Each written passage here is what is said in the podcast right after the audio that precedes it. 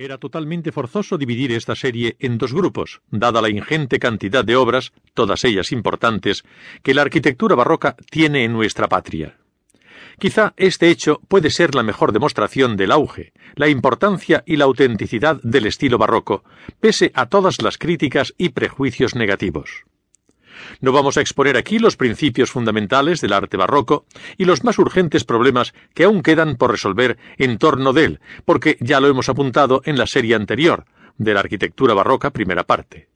Nos limitaremos a insistir en los puntos esenciales que antes señalábamos y aunque sea de pasada, haremos un conciso resumen de lo dicho. Al final, haremos una breve introducción a las modalidades localistas de las escuelas que hemos de mostrar en esta serie.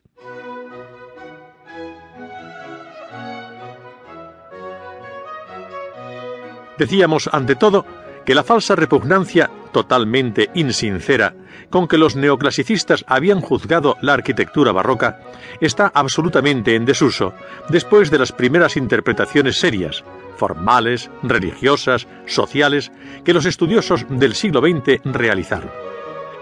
Problemas como la unidad de estilo en el barroco habían sido el temible arrecife donde habían encallado los investigadores más preparados, destrozando no pocos sus frágiles navíos sin darle una respuesta satisfactoria.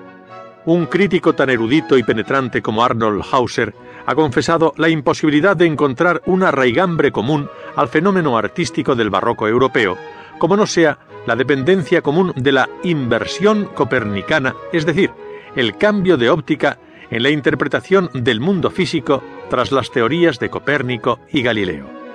Otros autores, como Weisbach, suponen que el denominador común del proceso barroco es un nuevo estilo de vida caracterizado por la crisis religiosa y las guerras de religión. En este sentido, el barroco sería, ante todo, el arte de la contrarreforma y estaría al servicio del catolicismo triunfalista y de la monarquía absoluta. En este punto sorprendíamos el problema más urgente de la arquitectura barroca, que es el de su conexión con la pintura y escultura como fenómenos inseparables y esencialmente ligados. Decíamos que, utilizando este concepto de radical unidad entre los diversos elementos artísticos que la sistemática racional ha diferenciado, podríamos adentrarnos con más seguridad en la interpretación de las formas barrocas. En el fondo de este planteamiento apuntábamos el hecho fundamental de que el término arquitectura no era forzosamente idéntico para los hombres barrocos y para nosotros. En el planteamiento formalista tradicional se dice que el artista barroco altera, incurva y rompe los elementos constructivos horizontales como arquitraves, dinteles y frontones. Ondula y quiebra los elementos verticales como pilastras y columnas oprime y deforma las plantas de los edificios, provocando una sensación de inestabilidad en sus muros y bóvedas.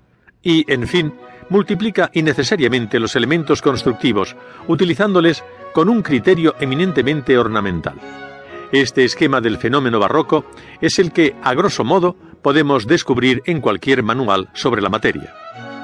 No estamos dispuestos a aceptarlo incondicionalmente, porque no explica todos y cada uno de los hechos artísticos que componen el barroco, sin que ello quiere decir que no sintamos profunda admiración y respeto por un esfuerzo científico de tantos quilates. Hablando con propiedad, no creemos que a estas alturas exista un instrumento más exacto y preciso para interpretar el barroco. Pero esto solo significa que la tarea de descubrir nuevos enfoques y conceptos para la valoración del barroco está aún por hacer y lleva el sello de urgencia.